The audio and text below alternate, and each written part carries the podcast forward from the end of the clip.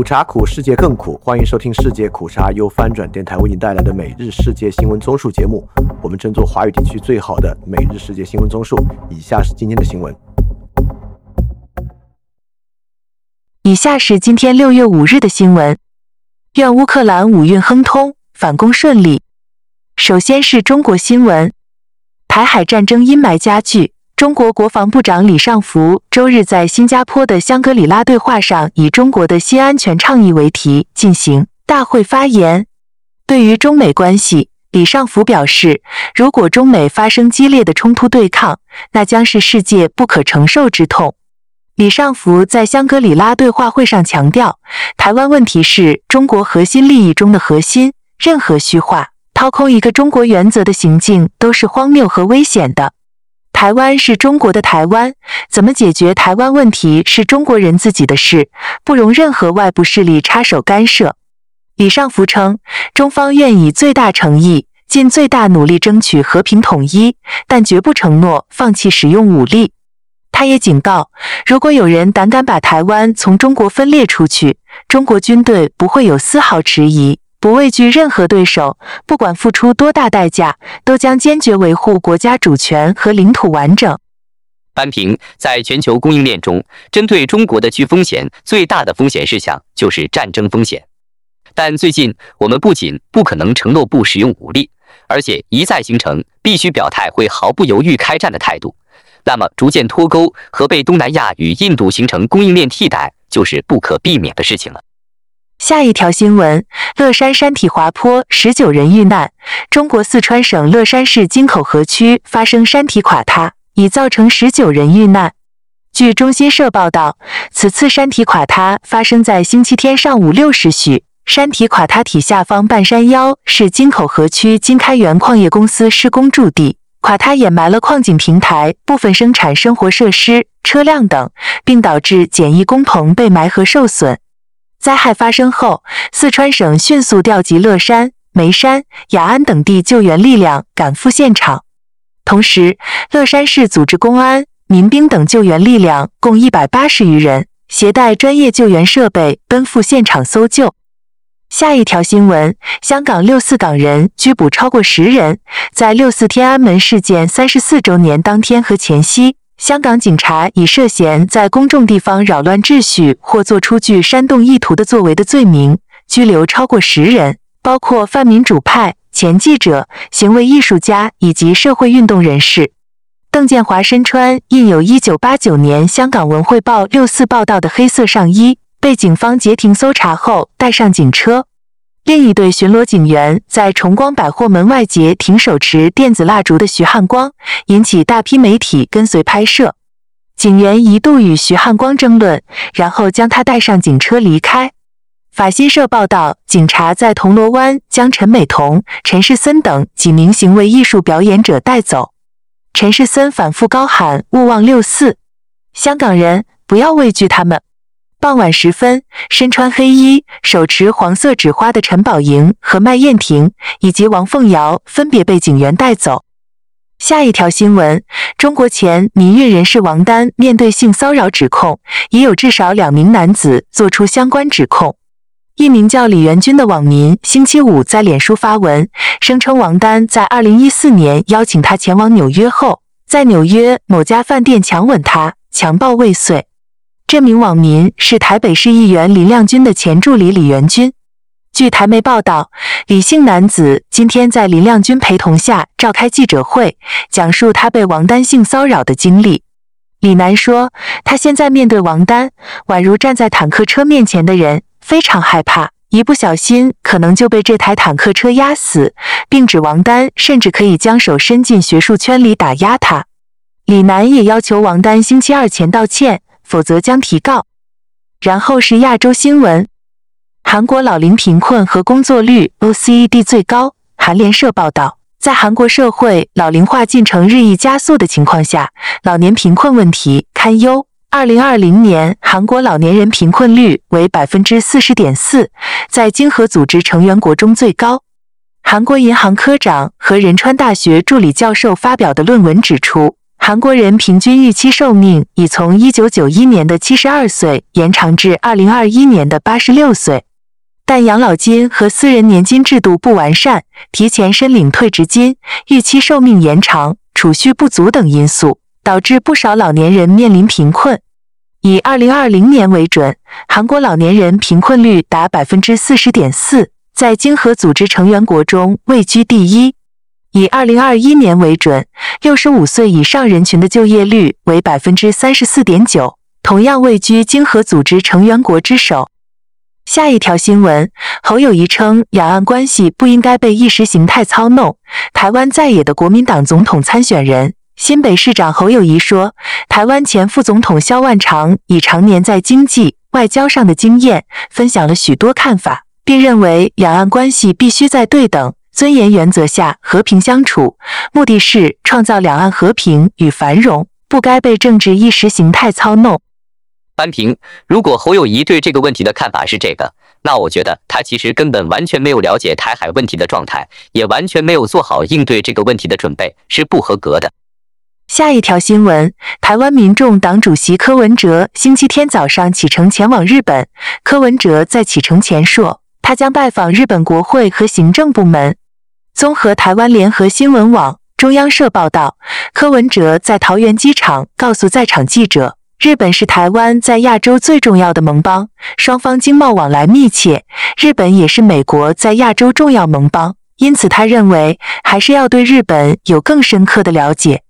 柯文哲介绍，他的五天访日行程会比照访美行程，拜访日本国会、行政部门、智库、台商及留学生，也让日本更了解台湾的状况。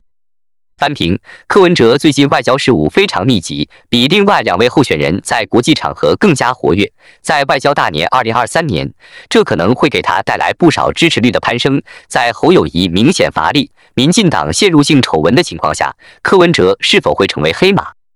下一条新闻：澳大利亚总理访问越南，阿尔巴尼斯星期六对越南进行任期内的首次正式访问。期望澳越外交关系尽快升级为全面战略伙伴关系。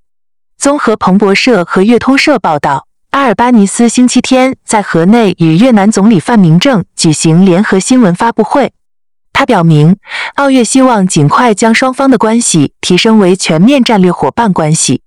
范明政说，两国的目标是将双边贸易额提高到二百亿美元，但并未提出具体的时间框架。根据越南外交部的数据，澳洲和越南去年的贸易额约为一百五十七亿美元。下一条新闻：阿富汗近八十名女学生中毒并入院治疗。周日，当地一名教育官员表示，在阿富汗北部的两所小学中，近八十名女学生在两起独立袭击中中毒并入院治疗。据推测，这是自塔利班于二零二一年八月夺权，并开始打压阿富汗妇女和女孩的权利和自由以来，首次发生此类攻击。女孩被禁止接受六年级以上的教育，包括大学，并且妇女被禁止在大多数工作和公共场所出现。教育官员表示，策划毒害的人有个人恩怨，但并未详述。翻评：在伊朗和阿富汗爆发了一模一样的针对女学生的下毒事件。为什么都是一个模式的攻击？我们关注财经方面，OPEC 加将继续减产，同意将减产协议延长至二零二四年，以提振不断下跌的油价。沙特阿拉伯将在七月大幅削减产量。沙特能源部表示，该国七月的产量将从五月的约一千万桶每日降至九百万桶每日，这是多年来的最大降幅。除了延长现有的三百六十六万桶每日的减产计划外，OPEC 加周日还同意从二零二四年一月起，将总体产量目标再较当前目标减少一百四十万桶每日，至四千零四十六万桶每日。单评：在西方主要国家抗击通胀的情况下，OPEC 加的减产导致油价上涨，将对去通胀不利。不过，当前需求疲软，美国本身有页岩油供应，美欧的天然气能源供应加速。俄罗斯悄悄加速向中印出口，我也不认为油价会大幅上涨。下一条新闻：美国就业市场释放通胀见顶信号，美国五月份就业增长加快，但失业率飙升至百分之三点七的七个月高点，表明劳动力市场吃紧的状况正在缓解。这可能给美联储跳过本月加息提供了理由。劳工部周五报告，五月失业率从四月触及的百分之三点四的五十三年低点升至百分之三点七，创二零二零年四月以来最大升幅。若剔除新冠大流行时期，创二零一零年以来最大升幅。反映家庭就业人口下降和劳动力人口上升。五月薪资增长放缓，应该会给正努力让通胀回到百分之二目标的美联储官员带来一些安慰。下一条新闻：阿根廷加入“一带一路”，中国和阿根廷签署“一带一路”建设的合作规划，围绕政策沟通、设施联通、贸易畅通、资金融通、民心相通，深化双方在基础设施、能源、经贸。金融、人文等领域互利合作。阿根廷央行在一份声明中说，阿根廷官员签署了一项更新和扩大与中国的货币互换额度的协议。声明称，该行政开始着手将互换协议中可支配额度从三百五十亿元人民币扩大到七百亿元人民币。扳平，然后又像意大利一样选举换人上台，又要退出“一带一路”。我们相当于花七百亿买了个意向协议。然后是俄乌战争，印尼提出不切实际的和平协议。印度尼西亚国防部长提出一项乌克兰和平计划，招致西方安全官员的猛烈批评，但获得中国称赞，凸显出西方与全球南方在俄罗斯入侵邻国乌克兰问题上存在深刻分歧。上周六，普拉博沃下一条新闻。苏比安托在新加坡举行的年度防务会议——香格里拉对话会 （Shangri-La Dialogue） 上发表讲话，提议俄罗斯与乌克兰之间停火，随后在当前的前线之间建立非军事区，由联合国负责保障，然后在争议领土举行全民公投。扳平，我们赞同印尼的和平协议，其实我们的态度也就很明显了。我觉得冯德莱恩说的对，任何和平协议都应该是惩罚侵略行为，而非奖赏侵略行为。如果和平协议对侵略者的惩罚不够，则侵略行为会再发生。而且这个说的是对的呀。二零一四年和二零一五年，在俄罗斯入侵克里米亚后，就签订了明斯克协议，然后二零二二年侵略再次发生。下一条新闻：乌克兰武装部队在斯瓦托维前线成功反击俄罗斯。乌克兰武装部队地面部队的指挥官奥列克桑德希尔斯基再次前往前线，并报告了乌克兰部队在斯瓦托维的成功反击。他在 Facebook 上写道：“敌人炮兵连续不断地进攻我们的位置，他们试图在塔拉斯查卢科、戈罗多科、德内佩尔和卡拉奇的区域中拖入我们的阵地。他们在这里遭到了我们坚决的抵抗。”我们击退了敌人的所有攻击，并反攻到斯瓦托维区域。我们破坏了敌人的火炮阵地，毁了他们的车辆和人员。敌人有大量的死伤，我们的损失微乎其微。下一条新闻：别尔哥罗德州州长愿意会见俄罗斯志愿军，换回俘虏。俄罗斯别尔哥罗德州州长格拉德科夫称，他愿意响应俄罗斯志愿军的请求。在舍别基诺检查站会见亲乌克兰的武装分子，以换回两名俘虏。目前，在比尔哥罗德州的战斗仍在进行。下一条新闻：俄罗斯声称挫败乌克兰反攻。俄罗斯国防部说，俄军在乌克兰南部顿涅茨克挫败了乌克兰的一次重大反攻，数百名亲基辅军人丧命。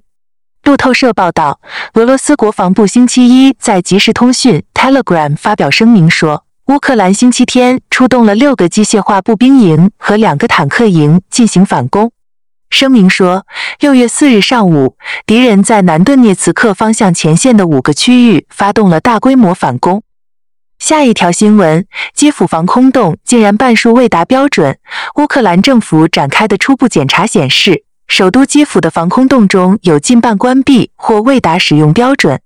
乌克兰战略工业部长卡米申称，这令人难以置信。卡米申星期天说，当局在检查首日走访的一千零七十八个防空设施中，有三百五十九个未准备就绪，一百二十二个上了锁，仅五百九十七个能够使用。他在 Telegram 上说，只有一半开放与准备就绪，这个事实令我难以置信。昨天，我们和基辅市长有选择的对奥博龙区的防空洞进行检查时，绝大多数的防空洞都是关闭的。下一条新闻：乌克兰军队重新夺回巴赫穆特西南部。俄罗斯的普里戈金说，普里戈金在五月二十五日宣布，他将从巴赫穆特撤军。此前，在那里经历了乌克兰战争中最长且最血腥的战斗。巴赫穆特这个东部城市的西南部被乌克兰军队夺回。俄罗斯私人雇佣军瓦格纳集团的头目叶夫根尼·普里戈金在周日说，这发生在莫斯科声称完全控制该城镇后的两周内。普里戈金在五月二十五日宣布，他将从巴赫穆特撤军。此前，在那里经历了乌克兰战争中最长且最血腥的战斗。周日，他说应期待基辅的下一步。下一条新闻，施尔茨对在活动中嘘他的亲俄罗斯抗议者发表严厉回应。德国总理施尔茨对一群试图指责他煽动战争的亲俄罗斯抗议者做出了尖锐回应。据 Build 报道，报告称，施尔茨回应称，战争是由俄罗斯独裁者弗拉基米尔·普京点燃的，他派遣了数十万军队试图占领乌克兰。德国城市 Falcons 举办了德国社会民主党的欧洲节，施尔茨在那里从舞台上发言。大约一百人试图嘘他，大喊“战争贩子、骗子和暴徒”。他们宣称他们想要无武器的和平，并向总理喊道：“滚出去！”一些在场的人在衣服上佩戴了反疫苗和俄罗斯的标志。当施尔茨登上舞台时，他说：“亲爱的尖叫者，欢迎来到民主和欧洲的节日。煽动战争的是普京，他用二十万名士兵入侵乌克兰。普京想要摧毁和征服乌克兰。”总理认为，尖叫者如果头脑中有一点理智，就应该认识到普京是个战争贩子，并大声表达出来。施尔茨说：“他看不出有其他选择，而不是用武器支持乌克兰。”是的。这是必要的。如果一个国家受到攻击，那么他应该有能力保卫自己。还有什么呢？普京杀害了许多平民，包括儿童和老人，这是谋杀。这场侵略战争威胁着和平和自由。